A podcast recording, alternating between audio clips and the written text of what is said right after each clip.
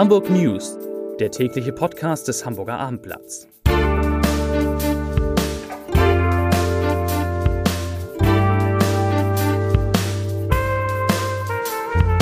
Herzlich willkommen zum täglichen Podcast des Hamburger Abendblatts. Mein Name ist Lars Heider und ich habe heute Till Steffen, den Justizsenator, Hamburg zu Gast. Wir werden über den 70. Geburtstag des Grundgesetzes sprechen, aber nicht nur darüber. Es wird auch im Podcast gehen um die Lage bei Otto, einem der größten Arbeitgeber der Stadt, über das neue gigantische Einkaufszentrum in der Hafen City und wie fast jeden Tag um Hamburgs Museen, die relativ viele neue Chefs bekommen in diesen Tagen. Und ganz zum Schluss habe ich auch noch einen kleinen, wunderbaren Song, den die Funke Mediengruppe zu Europa gemacht hat. Aber erstmal wie immer drei wichtige Nachrichten des Tages. Die Polizei hatte heute gleich zwei schwierige Einsätze. Einsatz Nummer eins führte sie in eine Wohnung nach Winterhude mit einem Einsatzkommando, weil aus dieser Wohnung in Winterhude offensichtlich jemand von einem Balkon geschossen hatte. Die Polizei verschaffte sich Zugang zu der Wohnung und fand dort zum Glück nur 28 Schuss Signalmunition. Schwerwiegender war der zweite Einsatz. Die Polizei wurde nach Hausbruch gerufen, weil dort eine Frau und ihr Baby von dem Ehemann der Frau bedroht wurden. Als die Polizei eintraf, ging dieser Mann mit einem Messer auf die Polizisten los. Sie wussten sich nicht anders zu wehren als mit Schüssen. Und an diesen Schüssen ist der Mann dann leider verstorben. Eine dritte und gute Nachricht, die Veloroute 4 zwischen Langenhorn und der City wird ausgebaut. Das freut mich insbesondere, weil das meine Fahrradroute ist. Und das Allerbeste, vor allem soll das Überqueren der Hutwalker Straße erleichtert werden. Und wer jemals versucht hat, die Hutwalker Straße zu überqueren, weiß, das kann ganz schön gefährlich werden. Das soll sich ändern. Ich freue mich sehr, dass Till Steffen heute zu Gast ist, der Justizsenator unserer schönen Stadt von den Grünen. Und dass Sie da sind, lieber Herr Steffen, hat natürlich auch einen Grund. Das, ein Grund, das passt. Das Grundgesetz wird 70 Jahre alt. Und das wird in Hamburg morgen ganz besonders gefeiert. Warum feiern wir eigentlich diesen, nicht nur, nicht nur Sie, sondern auch wir beim Abendblatt und ganz viele, warum feiern wir diesen 70. Geburtstag eigentlich so ganz besonders? Ja, es ist, glaube ich, schon eine interessante Geschichte. Ich glaube, den 60. Geburtstag, der ja genauso rund war, den genau. haben wir überhaupt nicht so gefeiert. Und ähm, ich glaube, es hatte sich über die Zeit so eingeschlichen, das Grundgesetz ja haben wir und ist ganz normal und so und da muss man auch nichts für machen. Und jetzt haben wir in den letzten Jahren aber gemerkt, es gibt doch ganz schön viele Angriffe auf die Grundwerte, die durch das Grundgesetz verkörpert werden. Und viele wollen das in Frage stellen. Und da gibt es eben ganz viele andere, die sagen, boah, also da wollen wir gegenhalten und da wollen wir auch das Positive betonen, nicht nur über das Negative reden und irgendwie zu sagen, ah, die bösen Rechten und so, sondern das ist das Positive, was wir haben, was unsere Gesellschaft ausmacht. Und das wird wird wirklich durch das Grundgesetz vorgeprägt und damit zu arbeiten, sich damit auseinanderzusetzen, das ist einfach total wichtig und da haben ganz viele Leute im Moment Lust, das auch zu feiern. Als Justizsenator werden Sie sich wahrscheinlich permanent mit dem Grundgesetz beschäftigen. Ja, ja, also, also natürlich, also ist, sowieso. Ist immer, ist, immer, ja. ist immer zur Hand haben. Ja. Mir selber ging es tatsächlich so, genau wie Sie es beschreiben, ich nahm es mal wieder zur Hand und da haben wir diesen Grundgesetzfilm gemacht und dann hörte ich, wie diese Passagen vorgetragen wurden und dachte, wie haben die das vor 70 Jahren gemacht, dass sie etwas geschaffen haben, was heute noch so wirklich zum Teil ja einmalig schön ist? Hm. Die Würde des Menschen ist unantastbar. Ja. Und was sich auch in 70 Jahren überhaupt nicht in Frage stellen lässt. Ja, und auch in so einer tollen Sprache. In so einer tollen Sprache. Also das kriegen wir Juristen heutzutage gar nicht mehr hin, so genau. zu formulieren. Lag das daran, weil damals nach dem Krieg halt alles zerstört war und man von, von ganz unten auch diesen Drang hatte, etwas aufzubauen, was jetzt länger hält, was dem Volk, dem Land eine echte Perspektive gibt? Ja, dass es so lange hält, war ja damals gar nicht so bewusst. Das war ja erstmal so, so, so ein Provisorium, genau. vorläufige Verfassung.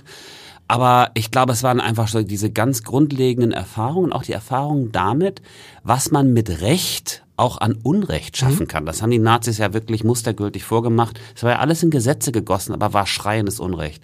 Und da tatsächlich so klare äh, Linien vorzugeben und klare Grenzen zu setzen, das war der, der Konsens unter den Müttern und Vätern des Grundgesetzes. Und deswegen sind so viele Dinge auch so klar geregelt worden. Es gibt in Hamburg morgen eine lange Nacht des Grundgesetzes. Feiern alle Bundesländer das Grundgesetz so intensiv und groß wie Hamburg?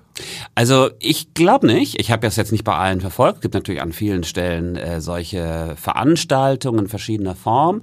Aber ich habe es ansonsten jetzt von Bundesebene wahrgenommen. In Karlsruhe ist jetzt auch viel passiert, in Berlin, aber von anderen Bundesländern nicht so stark.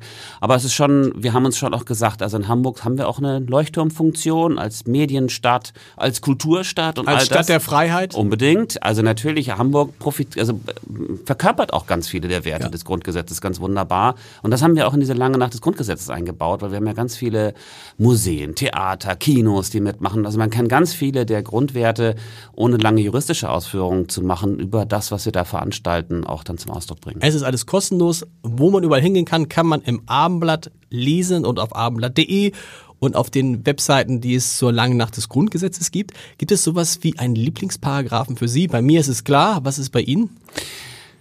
Äh, tatsächlich, alle Staatsgewalt geht vom Volke Ja. aus, Artikel 19. Ich finde das so irre, weil darin steckt dieses ganze grundlegende Demokratiethema. Also dass tatsächlich alle möglichen Institutionen, die vielleicht auch mal anders entstanden sind, also Polizei zum Beispiel ist ja erstmal nicht als demokratische Institution entstanden, sondern ganz anders, aber dass all diese Institutionen sich auch der demokratischen Kontrolle ähm, stellen müssen und dass eben die Le- Legitimation tatsächlich über das Parlament erfolgen muss und damit eben von den Bürgerinnen und Bürgern ausgeht.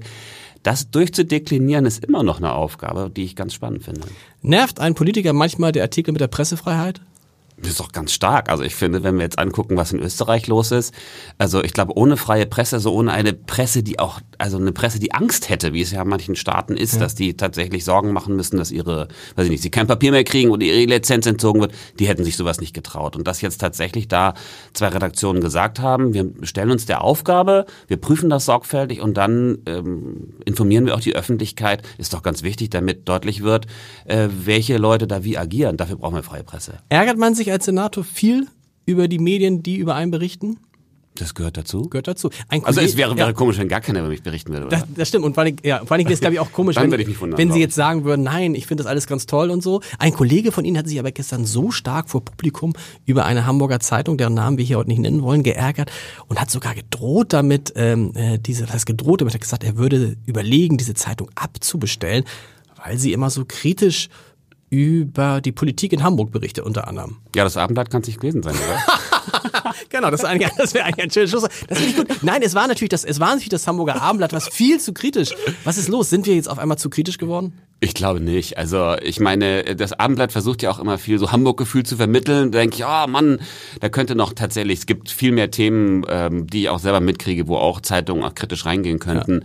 Also insoweit nur Mut. Nur Mut. Also dann äh, hoffen wir, dass der Ihr Kollege, vielleicht können Sie im Senat nochmal Werbung machen, dass der vielleicht die Zeitung nicht abbestellt. Äh, Keine Ahnung, Oder es- das gewesen sein kann. Nee, kann, kann ich mir gar keinen vorstellen. War keiner von den Grünen. Äh, Wollen wir noch einen Blick auf die Bürgerschaftswahl werfen? Das, Ja. Aber äh, ich habe mit ihrer äh, mit ihrer Chefin ist es ja nicht, doch in gewisser Weise schon, Katharina Fegebank hier über den Höhenflug der Grünen schon gesprochen. ähm, vielleicht hat dieser Kollege auch ein Problem damit, dass wir manchmal im Hamburger Abendblatt so Gedankenspiele haben, dass es auch möglich sein könnte, dass der die nächste Bürgermeisterin nicht nur eine Frau, sondern auch eine Grüne sein könnte. Keine Ahnung.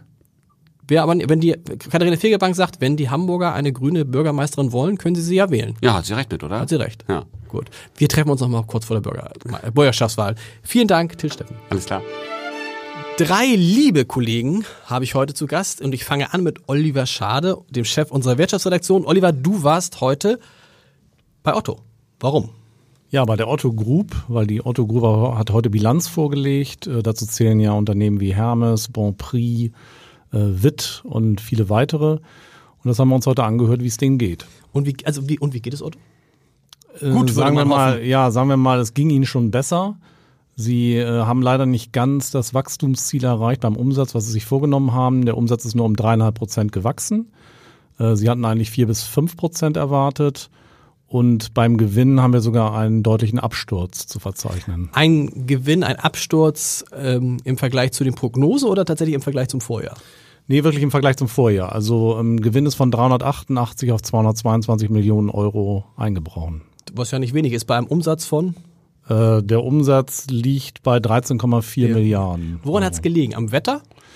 Genau. Äh, Tatsächlich, das war jetzt eigentlich Spaß. Also ja. Die Frage zurück, hat Ja. die Familie Haider letztes, letzten Sommer viel eingekauft online? die Familie Haider kauft in der Regel gar nicht so viel online ein. Ach so. Da geht schon los. Na gut, also auf jeden Fall sagte ähm, der, die Personalvorstandsfrau ähm, Shana Wolf, äh, dass im vergangenen Sommer sehr wenige Leute online eingekauft hätten, denn man würde ja schlecht am Baggersee mit dem Computer sitzen und dann bei Otto bestellen. Und deshalb, äh, das ist der Hauptgrund, warum es so schlecht gelaufen ist. Was plant Otto für dieses Jahr? Gibt es da irgendwelche Neuerungen? Naja, sie planen erstmal wieder den Wachstumspfad äh, einzuhalten. Sie wollen in diesem Jahr wieder vier bis fünf Prozent Umsatzwachstum äh, haben und sie wollen auch beim Gewinn wieder zulegen. Äh, ansonsten äh, hat der Chef Alexander Birken eine große Wertediskussion angeregt, wo es ihm darum ging, auch mal über Werte im Vergleich zu Amerika und China nachzudenken. Da kommen ja die großen Konkurrenten von Otto her, also Amazon, Alibaba. Und die Details dazu morgen im Abendblatt. Die Details liegt man morgen im Abendblatt. Wunderbar. Holger Truhe ist da, stellvertretender Leiter unserer Kulturredaktion.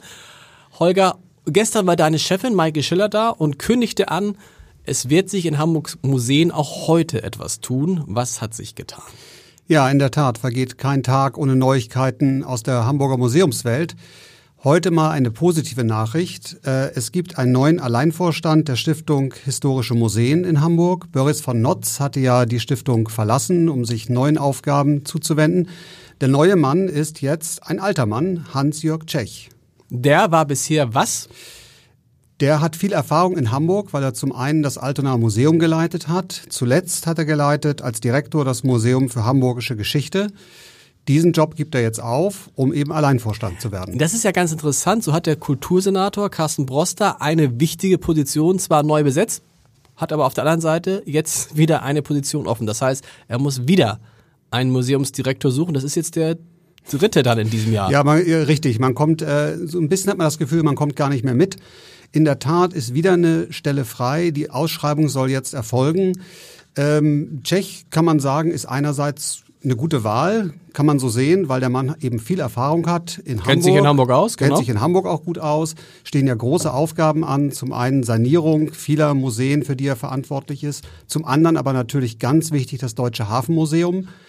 Ähm, weiß man da denn, weiß man da denn schon irgendwie genaueres? Ja. Da ist ja immer noch die Standortfrage nicht ungeklärt. Nein, die Standortfrage ist ganz und gar nicht geklärt, beziehungsweise möglicherweise ist sie jetzt geklärt. Ich gehe mal stark davon aus, dass wir in einem der nächsten Podcasts auch verraten können, wo denn das Deutsche Hafenmuseum nun hinkommt, nachdem ja schon bekannt gegeben wurde, äh, eine Möglichkeit sei die Peking, die dazugehört. Ja. Äh, Neben die Nähe, Elbphilharmonie? Richtig, in die Nähe der Elbphilharmonie zu bringen. Und äh, dein Tipp, wird es auch Elbphilharmonie nah sein, das Deutsche Hafenmuseum? Das darf ich einfach noch nicht verraten. Das ist sehr schade. Wir laden dich oder Maike Schiller gern wieder ein. Vielen Dank erstmal soweit und jetzt komme ich zu meinem lieben Kollegen Uli Gastorf. Der war in der Hafen City. Uli, du warst in der Hafen City, da ist das größte Einkaufszentrum dieser Stadt geplant, innerstädtisch. Und da ist heute der Grundstein gelegt worden. Genau, da ist heute der Grundstein gelegt worden durch den Bürgermeister. Ähm, es waren rund 200 Gäste eingeladen und ähm, in der Tat entsteht dort das größte Einkaufsquartier Hamburgs. Die reden immer nicht von einem Einkaufszentrum, weil es nicht komplett geschlossen ist. Dort entsteht ähm, aber ja auch noch viel mehr. Dort entstehen ja auch 650 Wohnungen, dort entstehen drei Hotels, dort entstehen Arbeitsplätze für 4000 Personen auf, auf Büroflächen, die dort gebaut werden bis Ende 2022. Und da ist, wie muss man sich so einen Grundstein vorstellen? Ist da auch ein, ein Abendblatt reingelegt worden? Da ist heute sowohl das Abendblatt reingelegt worden, als auch die französische Zeitung Le Monde. Ich hoffe, ich spreche es richtig aus. Ja, sehr gute. Und ähm, ganz interessant war bei dieser Grundsteinlegung, man hat sie nicht, wie man sich das erwarten würde, auf der Baustelle gemacht, sondern man hat den Grundstein zunächst auf der Bühne gelegt. Okay. Warum hat man das getan? Weil der Boden halt aufgrund der Witterungslage ein wenig äh, nass war und das wollte man den Leuten nicht zumuten. Also erst auf der Bühne und nachher wurde er aber dann auch tatsächlich dort eingesetzt unten in der Baugrube. Und weiß man denn seit heute, und man weiß es, ich frage es einfach, man weiß, wie das Einkaufszentrum heißen wird. Genau, es wird ja. heißen äh, Westfield Hamburg Überseequartier. Jetzt fragt man sich, äh, Westfield, warum macht man das? Das soll ein bisschen internationalen Glanz bringen. Es gibt zum Beispiel in New York so ein Westfield Center, die haben also viel in Amerika und in einer Metropolen haben die solche Center und damit erhofft man sich halt auch ja mehr internationalen Glanz für Hamburg zu haben durch diesen Namen. Und wann kann ich da zum ersten Mal einkaufen? Also wenn man Fertigstellung Ende 2022 sagt, und wenn das auch alles klappt, würde ich ja sagen, du kannst ab Anfang 2023 dann tatsächlich einkaufen. Wie dort. wahrscheinlich ist es in Hamburg, dass das klappt? Da Sie schon ein Jahr Verzögerung haben, ähm, würde ich sagen, äh, ich bin guter Dinge, dass es klappen wird. Vielen Dank, Uli Gastorf. Gerne. Und vom größten Einkaufszentrum der Stadt kommen wir zur größten Aufgabe für uns alle, nämlich am Wochenende wählen zu gehen. Unter anderem, das heißt unter anderem, die Bezirkswahlen stehen an, aber vor allem natürlich die Europawahl. Und dazu hat die Funke Mediengruppe zusammen mit Thalia einen wunderbaren Film gemacht mit einem ganz, ganz tollen Song. Den Film können wir uns in diesem Podcast nicht ansehen, aber wir können den Song hören und das ist heute statt des Leserbriefes des Tages der Schluss unseres Podcasts. Wir sehen uns morgen. Tschüss. Keinen Meter In Europa lassen wir jede Hetzerei. Italiano, Polack Deutscher. Komm, wir bleiben Bunt und frei. Überall Nationalisten Auffanglager Mittelmeer. Mauern, Panzer, zwei Weltkriege. Lernt was draus. Ist das so schwer? Wir wollen keine Grenzkontrollen. Ob nicht einmal ein Reisepass. Just go vote for the union. Well, you'll end up just like us. Freiheit, Gleichheit, Bürgerrechte,